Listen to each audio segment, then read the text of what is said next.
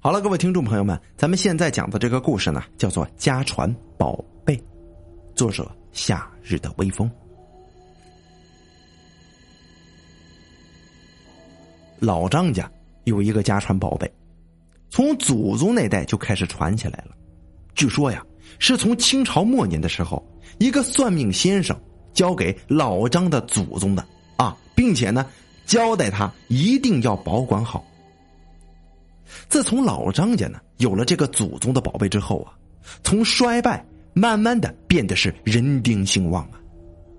在老家汉阳还专门修了一栋类似于欧式的小洋房子呢。哎呦，那可把全村人给羡慕的。哎呦，一个个都说这张家祖坟上是冒了青烟了，才有这番造化。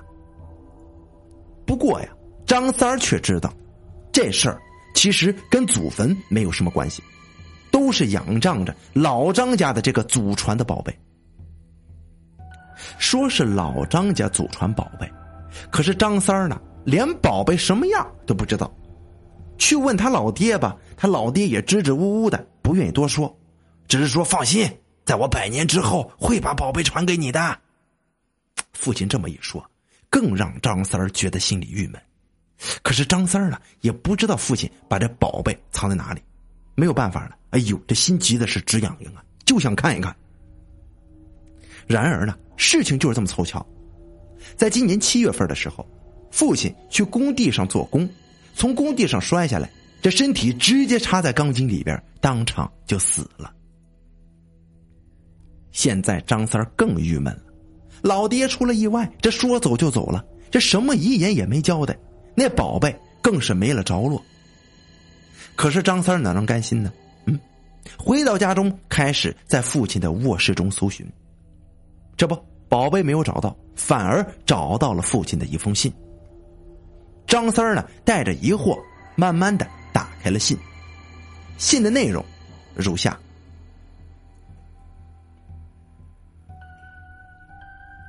儿子，当你看到这封信的时候，父亲已经不在这个世界了。你一定很奇怪。为何父亲会留下这封信吧？难道我知道自己的死期吗？对，没错，我就是知道。说来这件事儿，还跟我们家族中的宝贝有关系呢。这件宝贝乃是祖传的，一代传一代。我也知道，你心里一定有怨气吧？怪父亲为何不把这件宝贝早早的传给你？儿子，为父告诉你，实际上。这东西乃是不祥之物啊，是见不得光的，也根本就不是什么宝贝，只是外人以讹传讹，如此而已呀。而我们家人丁兴旺，实际上靠的并不是这件宝贝，而是靠的世代努力，才有了今天的成就。所以，为父也劝你做人要脚踏实地，切莫投机取巧啊。信到这里就说完了，这可让张三儿心里堵得更堵得慌了。啊，本以为父亲会把宝贝的下落写在信中，看来现在一切都落空了。张三儿哪里就肯罢休啊？啊，把整个屋子里里外外，连院子都找遍了，都没有找到所谓的宝贝，也让张三儿啊陷入了深思。这张家就他一个独子，父亲不把宝贝传给他，那会给谁呢？张三的眼睛咕噜的一转，忽然想到一件事儿了。父亲还有一个弟弟，张三呢称他为二爷。二爷今年也七十好几了，这腿呢有些残疾。这父亲生前呢，这兄弟俩关系不错，而且父亲出事的前几天，不断的和二爷走动。只是呢，当时张三并没有在意。现在想来，父亲会不会可怜弟弟，把宝贝给二爷了呀？这张三儿一想到这里，心里就来气呀，哪里肯坐得住啊？啊，儿子不传，传给弟弟，怎么回事？这算是，直接朝二爷家走去了。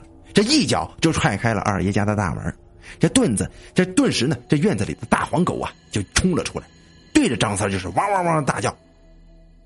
张三整个人气急败坏，一脚就把那大黄狗踹翻在地。这大黄狗一记吃疼，就躲在院子里边，咕噜咕噜的直叫唤啊。二爷听到声音，这一瘸一拐的从屋里走了出来。出来之后呢，也没说别的，还笑脸相迎呢。哦，原来是张三来了，快 快坐坐坐。少废话，把我家的宝贝给我交出来。二爷一看张三气急败坏，再看看院子角落里的大黄狗啊，这哀叹了一声啊，这浑浊的双眼看着张三就说了：“哎，跟我进来吧。”二人进入屋子之后，二爷让张三坐下，无奈的摇了摇头，还是说出了事实：“你父亲的确把你们张家的宝贝交给了我，但是我告诉你，这并不是什么宝贝，而且这东西根本就见不得天呐，丢又丢不得，毁也毁不得，也为了你的安全着想，所以这才把这东西交给我来保管呢。”张三哪里听得进二爷的话呀？这哼哼一笑，眼中发出了一缕缕的凶光，咬牙切齿的就说了：“ 二爷，别跟我废话了！你花言巧语在我父亲那里骗得我张家的宝贝，可是你却骗不了我。我劝你最好识相点把宝贝给我交出来。”二爷看着张三那凶悍的模样，看他这次过来不拿宝贝誓不罢休的样子，叹了口气呀。我可以交给你，但是你也要向我保证，千万不能打开。行，不打开就不打开。现在为了宝贝，张三儿已经顾不得那么多了，很快就把就给二爷答应了。说罢，二爷在床下的一个暗格里拿出一个用红布包好的东西，交到张三儿的手里，这不断的嘱咐着：千万不能打开看呐，切记。切记呀！张三嗯了一声，离开了二爷家。不过回到家中，张三冷笑一声，哼，把就把二爷的话呢，早就忘到九霄云外去了。这红布打开之后，居然是一个三二开，啊，蓝色的大本这个页面有些泛黄，上面写着几个醒目的大字儿：生死。张三看到这里，心中更好奇了。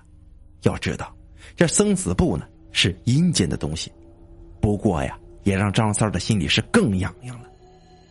张三怀着好奇心呢，打开了生死簿，上面竟然记录着众生死于何年何月何时，以及每个人的生平所做的好事和坏事，全部记得是清清楚楚。张三惊奇的看着上面所写，从上面找到认识的人。内容如下：张玲生于一九八零年三月九日辰时，卒于二零一六年五月二十七日亥时，死因被歹徒所伤，流血过多死亡。张三儿看到这里已经合不拢嘴了。要知道，张玲是他的同学，今年他还听到这个噩耗呢。据说是被歹徒所伤，而这个生死簿上居然记得是清清楚楚。接下来，张三儿又翻到他们张家那一页，他们张家每一个人的死亡，他都看得清清楚楚，就连他老爹的死亡，上面记录的也很清楚，死因乃是工伤所致，难怪老爹早就知道自己要死了。不过看到这里，张三儿的手开始发抖了。因为他看到生死簿上是记录着怎样自己死亡的，不过最终啊还是没有好没有。不过最终啊还是没有奈何心中的好奇心，终于看了那一页。张三儿，卒于二零一六年八月一日晚二十二点。这窗外，这个时候。刚看到这儿，出现了一阵黑压压的东西，从树上任性的飞了下来。这张三回头一看呢，原来是一群乌鸦从树上飞了下来，甚至还有一根黑色的羽毛落在张三的生死簿上，这让张三的双眼瞪得很大，眼里写满了恐惧。张三此时看了看墙上。滴滴答答的时钟，刚好写着二十二点整。张三再低头一看，死因竟然是生死簿上写着的“窥探阴间机密，暴毙而亡”。也在此时，从生死簿上忽然伸出一个铁钩子，深深的勾住了张三儿的双眼里边。随着铁钩子猛地一拉，张三儿的两个眼珠子咕噜一声被拉了出来，那对眼眶也变成了泛滥的血海。紧接着，张三儿的头一耷拉，倒在了桌子上。然而，在张三死后。那本生死簿也离奇的失踪了。原来生死簿是勾魂使者黑白无常一个不小心遗落在人间的。要知道，生死簿是阴间的东西，不能见天日，活人更不能看。当年算命先生在识得生死簿的时候，也知道自己命不久矣，所以把生死簿交给了张家的祖宗，并且交代要用红布包好，把它放在安静的地方，上香摆供，从不打扰。张家倒好，不供奉也就罢了，因为好奇心还打开去看，却出了这样的事儿。真是好奇害死猫呀！